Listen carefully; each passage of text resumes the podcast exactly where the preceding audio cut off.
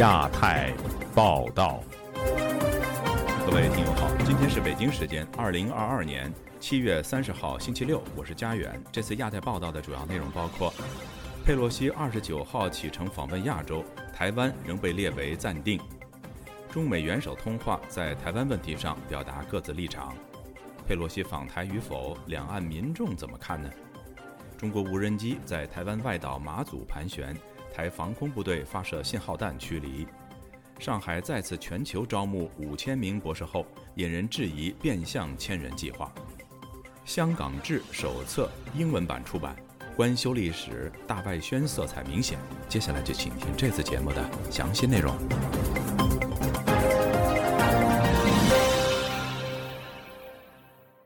听众朋友，我们首先来关注美国众议院议长佩洛西的亚洲之行。即将出访亚洲的美国众议院议长佩洛西，周五并未证实访台计划，指出他的海外行程事关安全问题，他不便透露相关的细节。佩洛西周五在例行的记者会上说，拜登此前强调了印太地区的重要性，他希望美国议员也能够参与到这一地区的事务当中。他还表示，他对这场亚洲行感到非常兴奋。今年五月，八个东盟国家的领导人在华盛顿出席了美国东盟特别峰会。并会见了佩洛西等多名议员。美国总统拜登星期四与中国领导人习近平通话，尽管双方之后发布的新闻稿并没有提到美国众议院议长佩洛西可能访台的事情，但是习近平在通话中在台湾问题上警告说“玩火必自焚”，而拜登则强调美国对台政策没有改变，并强烈反对单方面改变现状。另外，在通话后传出佩洛西。于二十九号启程访问亚洲，在截稿前，他是否访问台湾仍未确定。以下是记者黄春梅发自台北的报道：美中两国元首二十八日进行第五度通话，在台湾议题上，根据白宫发布的通话内容概要，拜登重申了美国对一个中国政策的承诺。该政策以《台湾关系法》、三个联合公报和六项保证为指导。同时，美国反对任何一方单方面改变现状，并致力于维护台海地区的和平与稳定。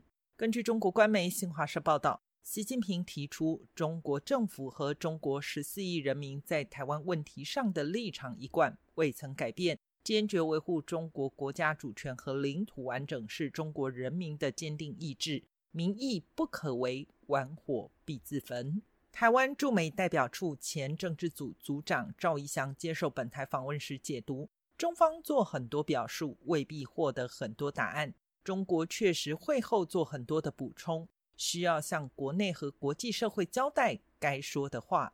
美方这边他的目的应该也是希望可以透过这样子的一些互动，来这个降低这个区域情势的一个风险，或者是说来降低这个冲突的一个可能。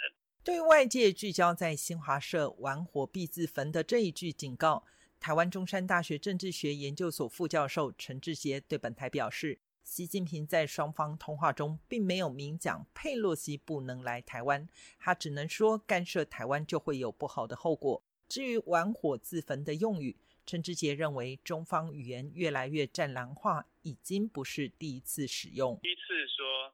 在中方的外交语言里面有提到民意啊，这个倒是我不敢说是第一次，但是这个很少见。这个玩火必自焚是常用的，这个我刚才光是今年外交部，就中方的外交部跟国防部他们的发言人讲了，就不止六次了。拜习通话之际，美国国家广播公司引述消息人士称，佩洛西二十九日率团启程。根据其中一名看过出访行程表的人士透露。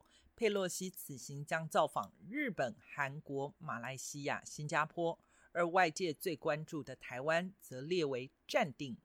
淡江大学国际事务与战略研究所副教授李大中对本台表示：“旋风访问几小时是可能的。去年六月，美国三名参议员到台湾宣布赠送七十五万剂疫苗，当时台湾总统蔡英文就曾赴机场空军松山基地指挥部接见访团。”但是也不能完全排除不来的可能性。就算是真的来的话，你要拿捏，因为你的这个抗争反制，你如果没有一个比例的原则，你你拉到最高，你以后也很难干，很难做。华盛顿智库德国马歇尔基金会亚洲计划主任格莱伊以及美国企业研究所资深研究员库珀联名投书美国《纽约时报》，指出一个火花就可能将极不稳定的局势点燃，引发一场升级为军事冲突的危机。佩洛西对台湾的访问可能会提供这个火花。投书建议，佩洛西应该推迟任何访台计划，让拜登政府有时间在台湾问题上阐述一个明确和一致的政策。这一点至关重要，不仅是为了让中国理解美国的立场，也是为了让美国人民清楚这一立场。赵义祥则持不同论点，认为所谓的潜力非常重要。如果轻易的让中国透过武力威胁或其他方式能把潜力视为空气的话，那很快，台美关系各种面向都会遭到相关的挑战。自由亚洲电台记者黄春梅台北报道。中国国家主席习近平和美国总统拜登星期四举行了视讯峰会，双方阐述了各自的立场。中国中央电视台、新华社以及人民日报三大官媒都发表了通稿。有中国学者认为，此次两国元首对话反映了中方对当前局势的焦虑，而美国则希望在两国之间建立所谓的安全护栏，以避免冲突。详情，请听记者古婷的报道。北京时间本周四晚间八点三十分许，中国国家主席习近平和美国总统拜登进行了两个多小时的通话。新华社在通话结束一个小时后发布新闻稿，中央电视台、人民网随即转发了有关中美两个元首通话的通稿。不过，周五新浪等中国各大门户网站的首页并无新华社关于习近平与拜登通话的报道，只有一篇描述通话细节的文章，需进一步搜索才能搜到相关的报道。中国媒体对拜登和习近平这次通话的消息进行低调处理，让不少学者对中美两国发展前景感到渺茫。北京政治独立学者吴强周五接受本台采访时说：“这是一次不对等的两国峰会，中方领导人表现出很强的焦虑，而拜登只是继续安全护栏的对话。这种焦虑感，一方面以对话当中几乎没有共识的方式呈现出来。”表明中美之间越来越缺乏共同合作和稳定的基础。他说：“对美国总统拜登来说，跟习的第五次峰会只是他在试图为中美关系建立安全护栏。拜登现在所面临的国内的问题、的争论、呃通货膨胀以及其他的地缘政治问题，其实都很难通过这些对话中美间的关系来缓解。”对于中国政府而言，吴强认为此次习近平与拜登通话具有重要意义。对此，中国在峰会前召开了省部级主要领导干部的专题研讨班，以及有关分析当前经济形势的政治局会议。吴强对本台说。反映了在二十大之前，中美关系的稳定对中国领导人的权力过渡相当的重要。在这个背景下所展开的这么一个对话，也能看出中方领导人对中美关系的现状是处显现出一种极度的焦虑状态。在周五的新浪热搜中，虽然未见中美领导人通话的报道，但是中国国防部针对美国众议院议长佩洛西访台表示坚决反对的消息一度排在第七位，而且不断有更新报道。吴强说，台湾能否统一是中国领导人连任的一个重要理由，而由此引发领导人的焦虑。这种焦虑一方面有极强的民族主义的政治企图，当然也是在未来五到十年。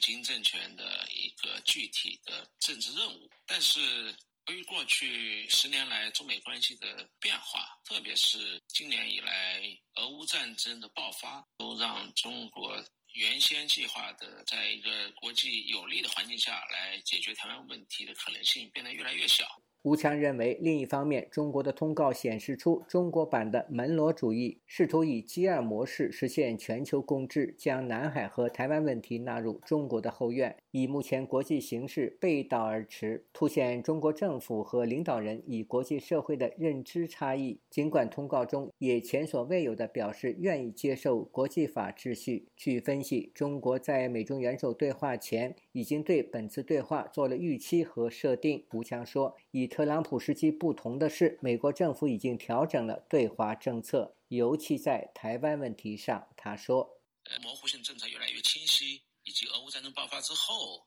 我们所看到的国际格局的变化，这样一种表达已经显然不合时宜。尤其是中国版的门罗主义，无疑只能是反映中国方面很强的孤立主义的心态，很强的民族主义心态，呃，以及对现有国际秩序的不安全感。我相信是这次谈话当中所暴露出来的的一个心态。国际新闻前编辑钟涛认为，此次中美两国领导人对话重点围绕美中关系和可能升级的台海危机。美方试图避免双方公开冲突，但是双方分歧已无法轻易化解。他说：“无论是在台海问题还是经贸问题，区域安全基本上无法调和，双方应该没有达成有价值的共识，基本上是各说各话。领导人互相了解一下对方的想法，对未来的局势发展没有什么太大的作用。”宗涛认为，从当前的局势判断，随着中美关系持续恶化。双方冲突的可能性也在增加。自由亚洲电台记者古婷报道。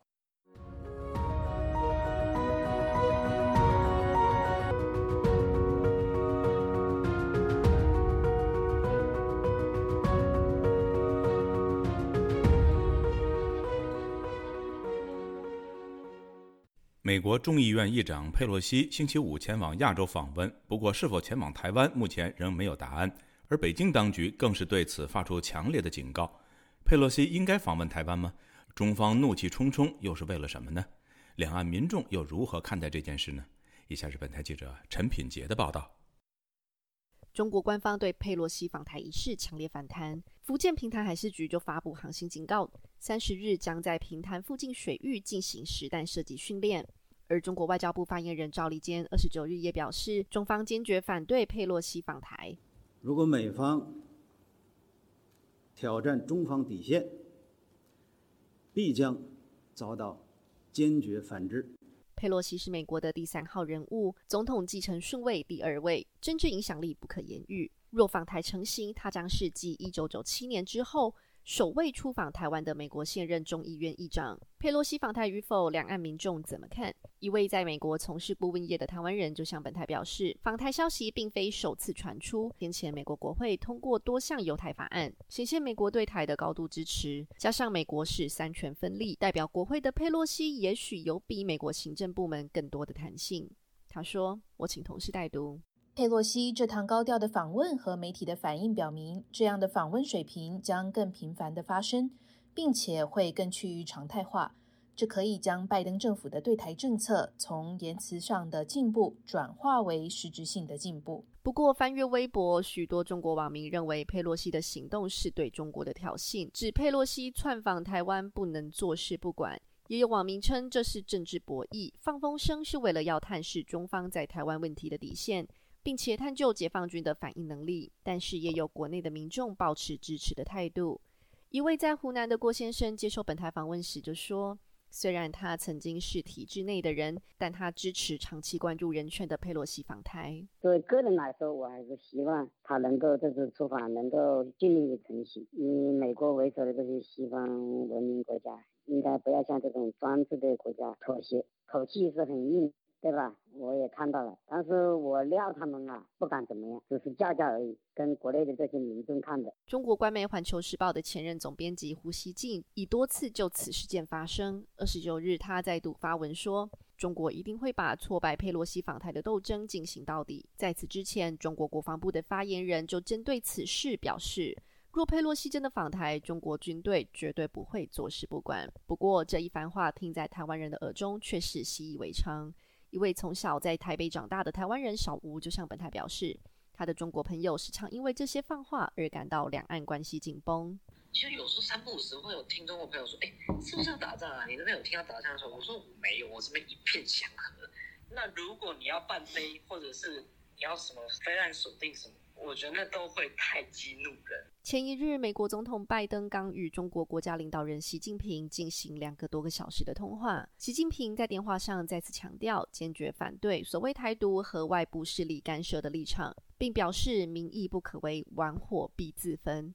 纽约时报报道，拜习通话，习近平最近发难的真正原因是希望转移对其国内经济和疫情问题的注意力。台湾人小吴就认为，中国时常在境内有危机时，在国际间挑起争端，来掩盖国内的争议。而在加拿大的一位中国留学生向本台表示类似的看法。他提到，通过挑起一场外国危机来转移国内矛盾，是十分常见的手段。然后肯定是国内现在的矛盾也比较尖锐，他肯定是需要对外发起一些挑衅，然后在国内加强维持社会的稳定。这位留学生表示，他不认为佩洛西访台与否能确实影响中国未来的路线图，因为中国未来的发展路线早已明定，是否完成祖国统一都是已经规划好的。他甚至表示，美国不应该因为中方威胁而取消行程。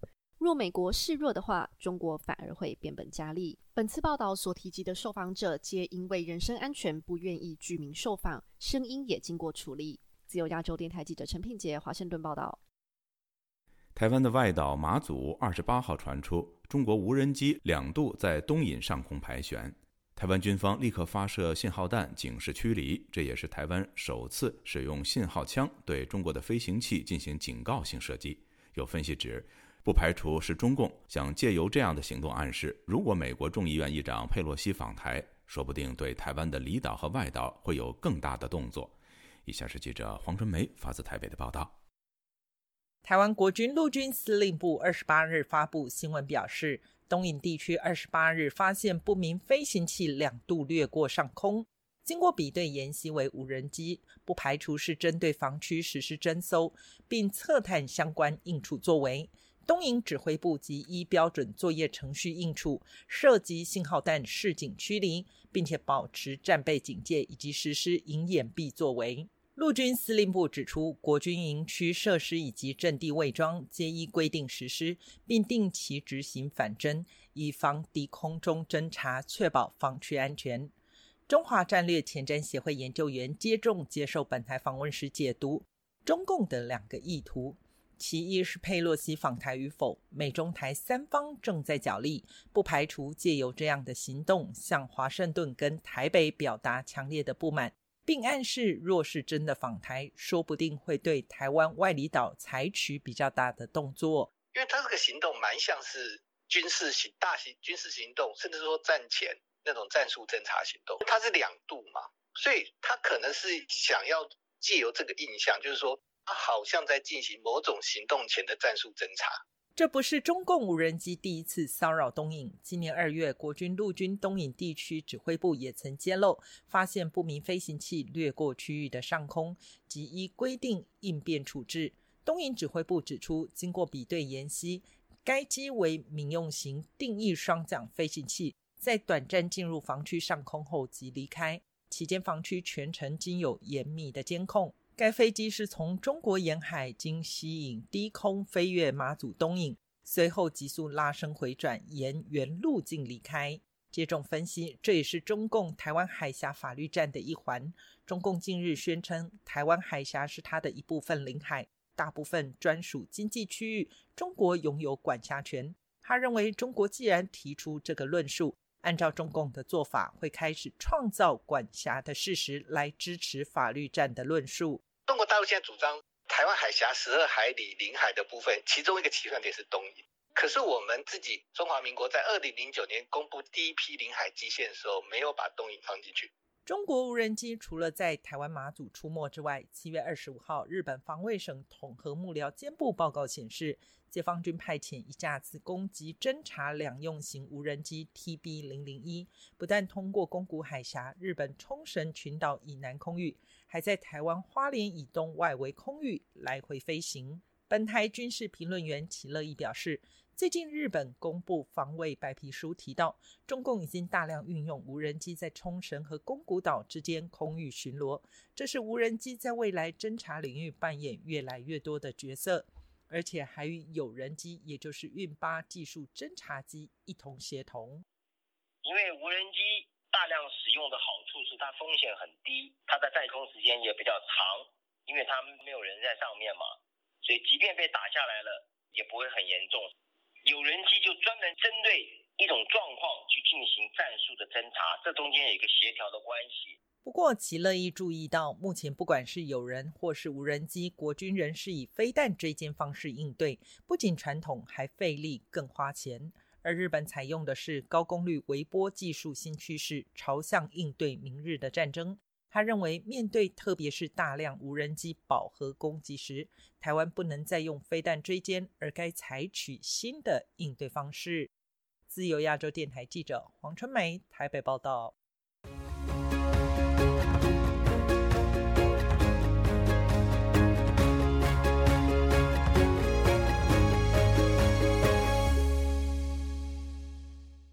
刚刚走出全城风控阴影的上海，最近又传出将在全球招募五千多名博士后，这是连续第二年上海当局这样做。但外界质疑这种做法无法让人才资源得到良性配置，甚至有变相成为千人计划的嫌疑。以下是记者王允的报道：最高年薪可达七十万元人民币，还可能有自有公寓或住房补贴。这在当前就业形势极为紧张的中国人才市场中，无疑极具诱惑力。据中国官媒光明网的消息，本次上海市招聘的博士后职位年薪中位数也在三十万元。这次招募的博士后岗位总数为五千一百五十七个，涉及一百二十三家企事业单位的二百五十九家博士后站点。毕业于清华大学化学系的。华盛顿民间机构信息与战略研究所所长李恒清认为，吸引全球人才回国效力，对于提振地方经济的好处不言而喻。但集中招募的行政手段未必有利于人才的使用，重要的还是依靠市场。用人单位通过市场的办法，说我们确实需要这样的一个这个位置，这样的一个领军人物，通过竞争上岗，这样的话可能会。更有利于这个人才的吸引和后续的，使这个人才能够能够真正发挥作用，人尽其用。毕业于复旦大学的纽约城市大学研究生中心教授夏明则认为，上海大规模集中招募博士后是一种人才虹吸现象，不利于人才的分布。人才它不仅是在贡献，人才它一个发射效应，人才还有一个带动各地的这个科技。和教育和就是经济发展的效应。他举例说，美国任何一个县都有自己的大学，而中国在县级的地方上则几乎没有大学，这些地方很难培养自己的高质量人才。光明网在报道上海招募博士后的消息时，用了 “C 位以待”的标题，并且强调这些招聘单位都是具有国际国内领先水平的高端科研平台。夏明指出，集中以博士后的职位来招募高科技人才，对人才的后续发展未必有利。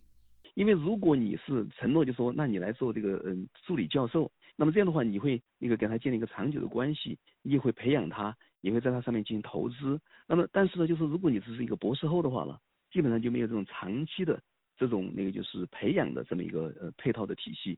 那么所以呢，呃，更多的那个倾向于就是说，你现在有知识，我用你。夏明把这种对博士后制度的滥用称为对人才的掠夺性使用。这次上海的招募还强调全球的特点，其中面向美国、英国、德国的岗位位列前三，这引起了外界对中国是否在延续千人计划的担忧。由于受到西方国家的抵制和压力，中国官方现在很少再提千人计划，但李恒庆认为，千人计划背后的思路还在。中国它一直在沿用的一个思路，那就是所谓的这个叫后发优势。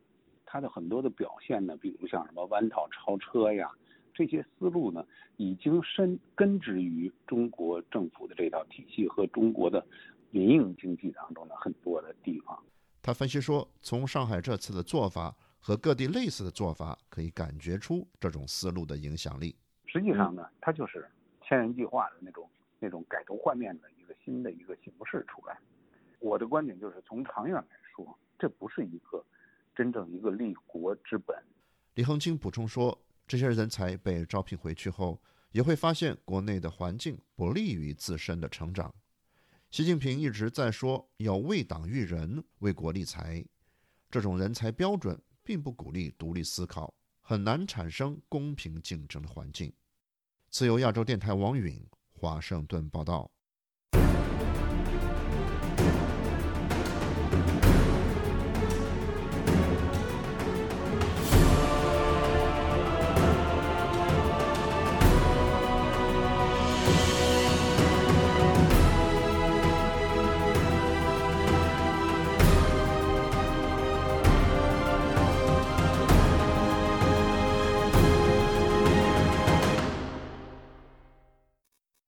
由香港地方志中心承担编撰的首部《香港志》英文版，七月二十七号在香港礼宾府举行了出版典礼。然而，这部方志书籍一直以来被不少人认为是倾向性明显的所谓官修书籍。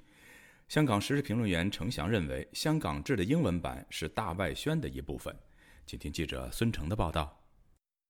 《香港志》第一册总述大事记的中文版于二零二零年出版。其中记录了从新石器时代到二零一七年的香港历史大事。自出版以来，这部地方志就被不少学者批评为歪曲历史之作。香港时事评论人程翔在七月二十八日接受了记者的采访，表示这次香港志手册英文版的出版属于中国当局大外宣的一部分。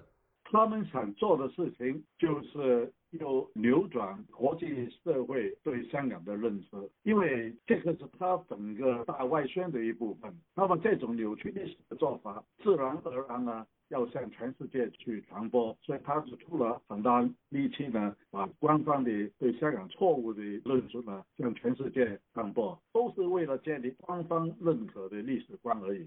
承担编撰《香港志》的香港地方志中心成立于二零一九年。由香港前特首、中国政协副主席董建华担任理事会主席，前特首林郑月娥、中联办主任骆惠宁担任名誉赞助人，多位亲北京政商界人士参与其中。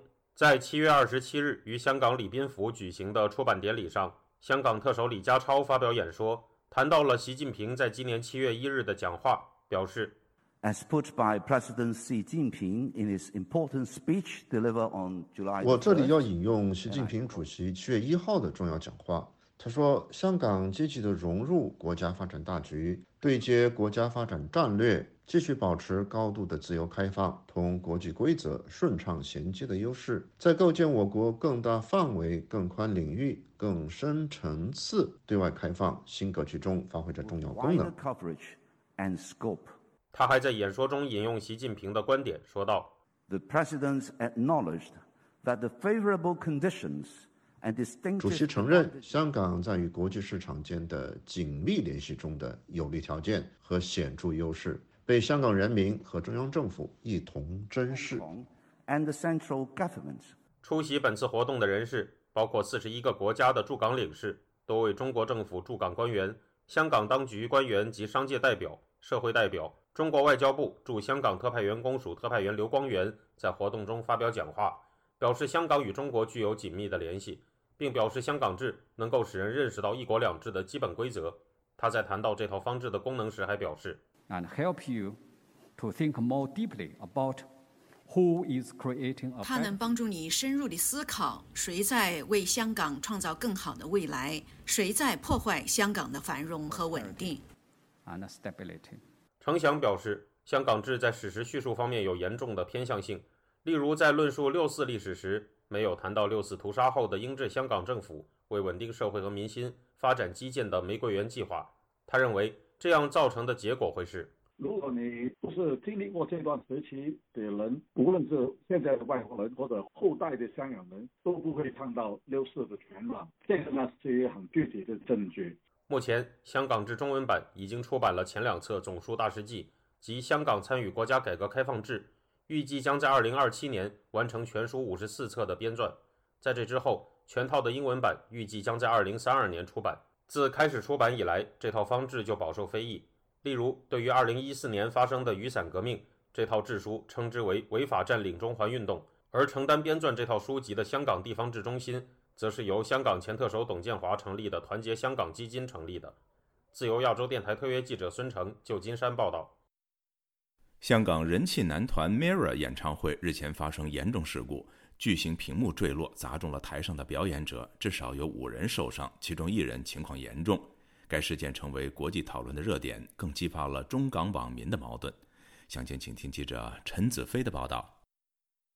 香港男子团体 MIRROR 十多场的演唱会从周一开始在香港红磡体育馆举行，但连日都有出现轻微的事故，直到周四的第四场演出发生严重的事故，悬挂在空中的巨型电视屏幕在表演期间突然掉落，压倒了舞台上表演的舞者。事发时在现场的歌迷刘小姐对本台表示，看到舞者躺在台上没有反应时，大家都不知所措。有人受惊之后。在哭，他也马上用手抱着一同去看演唱会的女儿，以免她看见台上情况受惊。刘小姐表示，从首场的演唱会开始，已经出现惊险的场面，没想到昨天会发生如此严重的事故，质疑能预期的事故为何不提早预防。在现场看到这个意外的发生，就更加的不开心，也很愤怒了。我们是信任香港的基督有关的部门，他们应该是会处理好之前的问题，应该是有一定的保障，才让其他人上台演出。但是，却发生这些从来没有发生过的事情，原来是有人。欺骗了我们的信任。事故造成五人受伤，其中三人需要送院。被屏幕压倒的舞者情况严重。事故发生之后，香港政府成立专家组调查。负责的文化体育及旅游局局长杨润雄周五到事故现场视察之后见记者，表示固定屏幕的其中一条钢索断开，导致事故发生，会连同其他的部门调查。估计需要几个星期的时间，强调会追究到底。被问到体育馆属于政府场地，负责监管的部门是否监管不力，杨润雄回应时表示，要先调查才能决定谁要负责。追究嘅责任嘅问题，我哋要睇咗个事实，究竟追究责任的问题，我们要先看事实，了解在哪里出错，到完成调查再看应该是谁负责，可能是政府，也可能不是政府。是其他人要负责。总之，我们会按照责任和法律严格执行和严肃跟进。演唱会事故的视频在网络世界广泛流传，引起国际媒体关注，同时也引起了中国网民的热烈讨论。大批中国网民关注受伤舞者的情况，同时事件也引发了中国网民的批评。不满香港网络讨论区有传闻说，这个危险的舞台是由中资背景的公司搭建，指骂香港人把黑锅摔给中国人，连带 Mira 也备受攻击。有中国网民表示，在中国。什么议题都与政治有关。时事评论员方源表示，事件反映舞台工程存在豆腐渣的问题。香港网民从豆腐渣工程联想到中国制造，引起中国网民反击，显示中国网民家丑不外传的心态，同时也反映中港之间因为意识形态的矛盾引发的撕裂，难以透过强迫融合而消除。这种口舌之争由来已久。是根于这两大族群之间的相互的不信任而导致的。内地人并没有真正的把香港人视为是完整的、完全的中国人，而香港人在认知当中肯定也没有完全把自己视为是一个真正的中国人。对香港人来说，有诸多的对于回归的不情愿；而对内地来说呢，天然的认为香港的回归是一种。呃，幸福的、美好的事情，所以这两个认知的基本的差异，互相不认可、不接受，这种敌视，我估计还将长期的存在下去。所以这也是。香港模式并不成功。方源表示，北京不断的强调香港要融入国家发展大局，但意识形态撕裂的局面不利于一体化政策的推行，最终只能够以一方的权力压倒另一方，换来的不是真正的服从，不能解决根源的问题。只有亚洲电台记者陈子飞台北报道。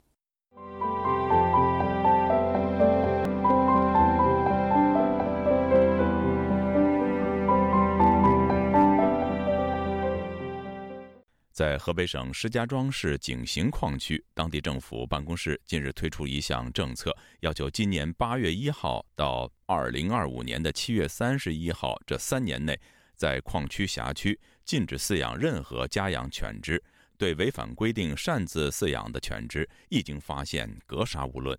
详情，请听记者孙成的报道。记者在七月二十七日致电了石家庄市市长热线，询问相关详情。接线人员证实了这个政策的存在，并表示这一政策与防控黑热病有关。他介绍政策的详情说：八月底前实现家养犬全区禁养有犬只的，像是警用、导盲、残疾人辅助等。特殊用途犬只，犬主向所在社区提出申请，然后乡镇街道公安分局审核，并经动物检部门的检测为阴性后，发放养犬登记证，实行挂牌专养或者是圈养。目前，这个政策的部分内容已经被网友公布在网上，广为流传的是三张文件照片，其中一张照片显示了景行矿区政府办公室在今年六月二十八日向各乡镇政府、区政府各部门、各办事处。区直各单位发布的文件，关于印发井陉矿区黑热病防控工作方案的通知，表示这一防控方案已经区政府研究同意。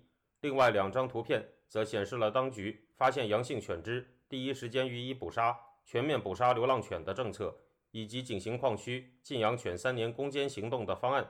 石家庄市市长热线的接线人员在电话中也证实了上述捕杀政策的存在，说道：“流浪犬只会进行捕杀，家养犬自行处理，就暂时是不让养了。”当记者确认阳性犬只是否会被捕杀时，得到了接线人员的肯定答复。接线人员说：“因为是要彻底切断黑热病传播的，是会传染给人的。”根据网上流传的图片显示，对于特殊用途犬只，当局要求犬主在十日内向所在社区提出申请。并经过审核检疫获得养犬登记证。此外，特殊用途犬只每个月要进行一次费用为一百元的检测。对于其中的阳性犬只和逾期不处理的，也要进行捕杀。家养犬只检测结果为阴性的，需要由犬主通过寄养、买卖等方式进行处置。目前，记者没有能够找到井陉矿区禁止养犬文件的全文。石家庄市市长热线接线人员也表示，他没有在网上查询到是否有全文。现居加州的怀亚特白曾在华北的煤矿行业工作过四年。他表示，他在工作期间没有见过这样的情况。我没有听说过这样的事情。矿上会养护院看家的狗，但没有出现过大规模杀狗的情况。根据中国媒体上游新闻的报道，在2019年之前，石家庄市已经有几十年没有黑热病病例。今年三月，井陉矿区发现了一例感染病例，在临近周边地区也有发现。根据石家庄市卫健委的函，井陉矿区属于黑热病易点地区，而目前相关禁养、捕杀犬只的规定还在研判阶段。上游新闻是在北京时间七月二十七日下午致电了石家庄市市长热线，而本台记者在北京时间当晚致电同一电话时，接线人员没有提及，目前还处在研判阶段。黑热病是一种由黑热病原虫引起的慢性传染病，通过白绫叮咬患者和病犬传播，如果不治疗会导致高死亡率。华亚特白表示。虽然疫情防控是必要的，但是当局的做法却和目前面对新冠疫情时的动态清零有同一种思路。如此粗暴残忍的不让大家养狗或者大规模的杀狗，可能是一种武断的行为。这是同一种执政思路下的武断的行为。自由亚洲电台特约记者孙成，旧金山报道。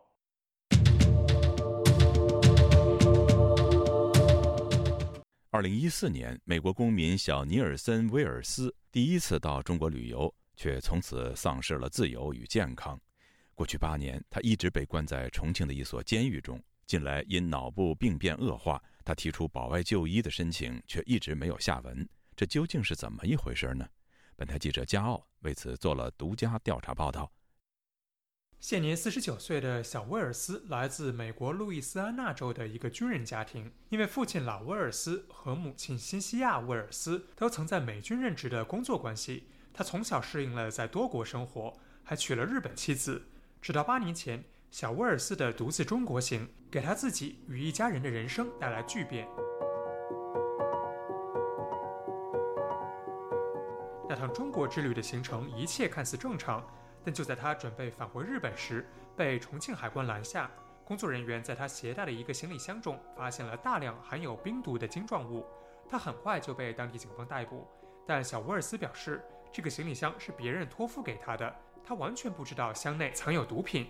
重庆市第一中级人民法院在几个月内就以走私毒品罪判处小威尔斯无期徒刑。二零一九年，他因在狱中有悔改表现，减刑为二十二年。目前被关押在重庆市于都监狱。老威尔斯直到去年才总算第一次收到儿子狱中的照片，做父亲的却是看一次心就痛一次。老威尔斯接受本台专访时就说，儿子身高一米六七，入狱前体重超过七十五公斤，目前已经不到四十五公斤，他难掩对中国政府的愤怒。I hold a lot against the government at this point right now. 我现在对中国政府感到非常的不满。我是个基督徒，不愿意这么说，但是我不得不说，我恨中国政府。我认为他们所作所为很邪恶，他们对待犯人的方式也很邪恶。I think it's evil the way they process people. 老威尔斯说，他去年八月致函重庆市司法局及其下属单位重庆市监狱管理局，请求当局允许儿子保外就医或提前获释。信中说，小威尔斯患有严重的高血压，需要药物控制。而监狱医院的扫描显示，小威尔斯还患上了脑萎缩，大脑供血的动脉已经变窄，这可能导致癫痫发作。提早患上老年痴呆或阿尔茨海默病。他和太太还写道：“小威尔斯的精神状态已经崩溃。出于文化差异，中国警官和狱友可能难以理解并怜悯一名美国非裔人士。他已经成为了种族歧视的受害者。虽然狱方近期就此咨询了一位心理健康专家，但他们担心当地人很难完全了解并治疗一名外国人，特别是一名外籍非裔。”六十六岁的老威尔斯还告诉记者。他每隔三到六个月才能与儿子通一次话，每次不超过五分钟。一旦他们谈到某些敏感问题，电话马上就会被掐断。狱方在三种情况下会挂电话：当小威尔斯谈到他在狱中的待遇时，当他谈到真实的案情时，当他试图描述他的病情有多么严重时，电话马上就会被掐断。Say how sickly he is, they hang up immediately. 近两年来，为威尔斯一家提供了免费顾问服务的前英国私人侦探韩飞龙就对本台表示，从小威尔斯涉运毒案的司法审理到他在狱中服刑的情况，都反映出了中国司法制度的黑暗。I think Nelson is a living example. 我认为尼尔森·小威尔斯是一个不公的中国司法制度的例证，他是一个非常不专业、不透明的司法制度的受害者。也是作为一名非裔人士访问中国的受害者。说起中国司法制度，韩飞龙本人就有切身体会。二零一三年四月，韩飞龙和他的妻子余英增创立的风险管理咨询公司中汇，受雇调查英国制药集团葛兰素史克的一名前雇员，因为此人被指匿名举报葛兰素史克在中国行贿，并涉嫌敲诈公司。两个月后。在中汇公司向这家英企提交了调查报告后，韩飞龙夫妇很快就被中国警方逮捕。他们于2014年被当局以非法获取公民信息罪分别判处有期徒刑三年和两年半，直到2015年6月才出于健康原因得以提前获释。关于小威尔斯的案件，韩飞龙向本台提供了包括法院文书、小威尔斯的医学诊断证明书、威尔斯一家向美中两国政府提交了求救信等文字材料。记者发现。本案存在诸多疑点，而小威尔斯在狱中的健康状况非常糟糕，却始终未获保外就医。中国最高法、最高检、司法部等五个部门曾在2014年印发暂予监外执行规定的通知，并列举了适用保外就医的疾病范围，其中包括高血压病达到很高危程度的，合并器官受损。不过，通知也规定，对患有高血压、糖尿病、心脏病等严重疾病，但经诊断短期内没有生命危险的。不得暂予监外执行。韩飞龙表示，据他了解，小威尔斯在狱中进行过多次体检，但当局始终拒绝向家属提供体检报告，这让外界很难了解他的真实健康状况。本台记者致电重庆市司法局，试图了解病情恶化的小威尔斯是否适用保外就医的相关规定及求证狱中详情。一名值班人员告诉记者，应直接联系相关监狱。记者随后致电于都监狱指挥中心。一名工作人员在得知是境外媒体后，立即挂断电话。韩飞龙说：“基于他近些年接触到的大量外国人在中国被关押的案件，他意识到这些人的境遇明显恶化。” In the last few years, the regime for foreign prisoners in China has been toughened up. 过去几年当中，外籍囚犯的待遇有所恶化，越发接近本国囚犯的待遇。我认为，在那些没有多少外籍囚犯的监狱，比如这所重庆监狱。他们可能与中国囚犯更为接近。a Chinese prisoner population. 在与记者交谈的过程中，威尔斯夫妇多次感谢韩飞龙为他们提供的巨大帮助，包括准备文书、联络媒体、活动人士、美国政府官员等等。2020年，韩飞龙曾对美国有线电视新闻网说：“自从他获释并回到英国后，他发现了人生的新意义，那就是无偿帮助那些仍在中国服刑的外国人以及他们的家属。”韩飞龙告诉本台，除了小威尔斯的案子外，他手上还有十几个类似案件。过去几年来，通过了解各种案情，他越发认识到中国司法体制的韧性。We have to remember what kind of judicial system we're talking about. 我们要意识到这个司法制度的特点。我认为这些案件所体现的最重要的一点，就是在被关进中国监狱和看守所的几百万人当中，没有一个人获得过公正透明的审判。Who has ever had a fair and transparent trial? 中国最高法院院长周强今年三月在全国人大上报告说，各级法院去年判处罪犯一百七十一点五万人，宣告八百九十四名被告人无罪。由此计算，中国去年的无罪判决率仅为万分之五。小威尔斯并不是那万分之五。运毒、贩毒在许多国家确实也是重罪，但他的案件真如中国式公开庭审上法院认定的罪证确凿吗？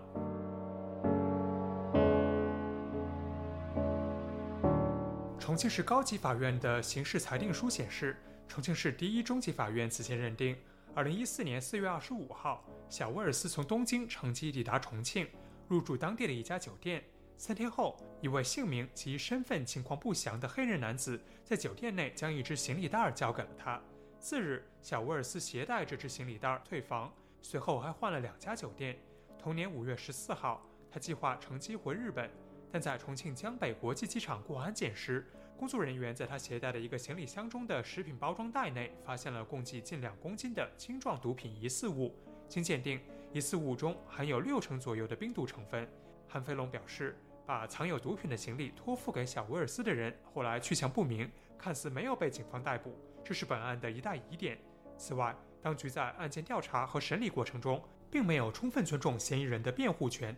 韩飞龙说。由于巨大的语言和文化障碍，小威尔斯对整个诉讼程序一头雾水，完全无法保障自己的权利。Nelson did not seem to have had any opportunity to. 尼尔森·小威尔斯看上去没有得到在法庭上为自己辩护的任何机会。他聘请的律师大多光说不练，收了他父母的不少钱，但是基本上没做什么。And then pretty much did nothing. 在中国，外国人涉及毒品犯罪，过去有被判重刑的先例。最近一起案件是加拿大籍的罗伯特·谢伦伯格。二零二一年八月十号，辽宁省高级人民法院二审维持对谢伦伯格走私毒品罪的死刑判决。根据中国刑事诉讼法规定，死刑案件需要中国最高人民法院复核才可执行。就在上个月，威尔斯一家在美国网络众筹平台 GoFundMe 发布筹款信息，希望公众能帮助他们解救小威尔斯。他的父母在筹款文案中说，过去几年里，他们一直在幕后与美中两国的律师、外交官和维权人士合作，试图改善小威尔斯的处境，但收效甚微。这是全家人首次公开讲述他的遭遇，并寻求外界的帮助。除了小威尔斯的父母急着救儿子，他的第二任日本妻子基卡科也断断续续地用有限的英文告诉本台自己这些年来的经历。基卡科说，自从丈夫被捕后，她就在离家不远的一个邮局工作。以便更好地照顾他们年幼的女儿贾思明。小沃尔斯被捕时，贾思明刚出生不久，他如今已经九岁了。切卡克告诉记者，过去几年里，他慢慢地学会变得更坚强，但在谈到女儿时，他仍然一度哽咽。My daughter can't remember father. It makes me so sad. 贾思明已经对爸爸没有印象了，这让我感到非常伤心。他的梦想就是有朝一日能见到爸爸。但我不能告诉他实情，这一点真的让我难以承受。Only that it's so hard for me。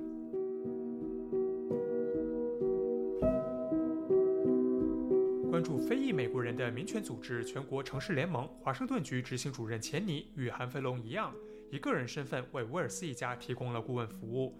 他对本台表示，本案最大的难点就在于距离事发已经过去很久了。而小威尔斯又不是个名人，很难得到外界关注。钱尼还说，他他非常理解这一家人进退两难的处境。Sometimes the family member is afraid. 囚犯的家属有时会害怕发声，因为他们有两个不太兼容的目标：一方面，他们想让当事人重获自由；另一方面，他们希望犯人在狱中能获得尽可能公正的待遇。但这两者很难兼顾。And those things don't always work together. 当被问及小威尔斯案的具体情况时，美国国务院的一位不具名的发言人通过电子邮件告诉记者，他们知道一位美国公民被关押在中国，并在为其提供一切适当的领事协助，但并未提及小威尔斯的名字。这位发言人还说，他们提供的相关领事协助包括尝试确保在境外被关押的美国公民受到公正、透明的法律程序保护，去监狱探望当事人，确保他们受到了人道待遇，包括在必要时得到医治，协助当事人与家人或其他人取得联络等等。重庆市监狱管理局的官网显示，于都监狱各监区的囚犯每个月都有三天的会见日，但受新冠疫情影响，目前仍未开通面对面会见。韩飞龙则透露，据他了解，美国驻华大使馆的工作人员上周刚刚会见了小威尔斯，得知他目前严重失眠，前列腺也出现了问题，血压非常高，精神状况仍然很差。韩飞龙并不清楚这次领事访问是以何种方式进行的。二零一八年。韩飞龙在英国《金融时报》发表长文，讲述了他在中国被关押长达近两年的经历。其中的九个月，他是在定点关押外国籍罪犯的上海市青浦监狱度过的。他写道：“他与十多名囚犯同住一个牢房，窗户一直都是敞开的，冬天极为寒冷。他在狱中的晚餐通常是一碗米饭、一点炒菜和一些没有油水的汤。”现居美国的中国人权律师滕彪在出国前，经常到监狱探望当事人。近年来还做过有关中国监狱系统的学术研究。在他看来，当局基本不把囚犯当人看。中国政府对待犯人的观念是非常落后的，是和现代的法治和人道精神格格不入的。人认为犯人就是坏人呐，犯了罪，然后国家还要养着他，还要花钱给他治病，这肯定是政府不情愿做的事情。韩飞龙的例子就是如此。他当年在看守所期间就出现了前列腺癌的症状。以及皮疹、肛门感染、慢性腹泻等健康问题，在青浦监狱时，他每周都会要求当局检查并治疗他的前列腺，却一再被告知他必须先认罪。直到2015年4月，来自外国驻华使馆的游说和他不懈的投诉终于有了结果，狱方同意他到当地医院进行前列腺癌筛查和磁共振成像。几周后，当局终于承认他有一块前列腺肿瘤。在签署了一份不完全认罪的检讨书后，韩飞龙终于提前获释。回到英国后，他被诊断出晚期前列腺癌，并接受了一年半的癌症治疗和一年的创伤后应激障碍治疗。中国是联合国常任理事国，根据联合国囚犯待遇基本原则的精神，所有囚犯依法被剥夺人身自由，但仍享有各国国内法所赋予或未受限制的权利。对于身患重病的小威尔斯来说，不只是获释的日子遥遥无期，在狱中他的就医权获得多少保障，家人也不知情。唐彪表示，在中国。即便囚犯因病死亡，狱方通常也不会有麻烦。本来符合就医的条件，但是看守所和监狱不允许或者不安排，然后导致在押犯人的病情加重甚至死亡，这个就是很难去追究责任。就是他没有更详细的程序性的规定和救济和追究责任的程序。劳威尔斯对记者说：“他的儿子是个体面且值得信赖的人，很善于交际，也非常热爱家庭。据他所知。”小沃尔斯从未沾染过毒品，连烟都不抽。他很难相信儿子犯了重罪。在老沃尔斯接受本台专访的一个半小时里，他的妻子辛西亚几乎一直守在身旁。采访接近尾声时，六十七岁的辛西亚告诉记者，他最大的愿望就是在有生之年与儿子团聚。you know i is with a mother the love of a kid 你一定要明白母亲对孩子的爱。我们只想帮助小威尔斯回家。帮助他重获健康，照顾好他的几个孩子，因为在他们还是婴儿的时候，父亲就离开了他们。Because they were babies when he left。老威尔斯说，他和妻子都有高血压、糖尿病等多种基础疾病，他自己还得过前列腺癌，他们等不了太久了。自由亚洲电台记者加奥华盛顿报道。听众朋友，接下来我们再关注几条其他方面的消息。中国政府星期五表示，在新冠疫情的背景下，中国消费恢复的基础仍然不够稳固，当局将采取更多的刺激措施。中国商务部消费促进司副司长王宝军当天在记者会上说：“受疫情的影响，今年三到五月份全国社会消费品零售总额连续负增长。随着疫情防控形势转好，六月份社会消费品零售总额增速将由负转正。”但他指出，消费恢复的基础还不稳固，当局会进一步扩大汽车、智慧家电等消费，并推动地方政府出台配套措施，促进消费回稳。除了线下消费外，当局还加快推动直播电商、社交电商等新模式的有序发展。官方数据显示，中国第二季度经济同比增长百分之零点四，创下了新冠疫情爆发以来的最低增速。台湾的中央社星期五引述知情人士报道说，台湾近期放宽了对来台港人的就业限制，这些人在台湾定居五年后就可以申请定居。知情人士说，台湾政府推出的香港人道救援关怀行动专案近日放宽了就业限制和未来申请定居的收入门槛。据悉，申请者除了可以向台湾劳动部申请公司的所谓聘雇许可，还可以申请个人工作许可，成为自雇人士。之后再向移民署申请工作居留签证，他们在居留五年并满足月收入达到基本工资的一点五倍等条件后，就可以申请定居，进而取得台湾的身份证。彭博社星期四报道说，欧洲汽车大厂斯特兰蒂斯将关闭在中国的唯一一座生产吉普车的工厂。斯特兰蒂斯今年年初才宣布有意提升与中国国企广汽集团合资车厂的持股比例。但广汽集团并没有履行其义务。听众朋友，这次的亚太报道播送完了，谢谢收听，再会。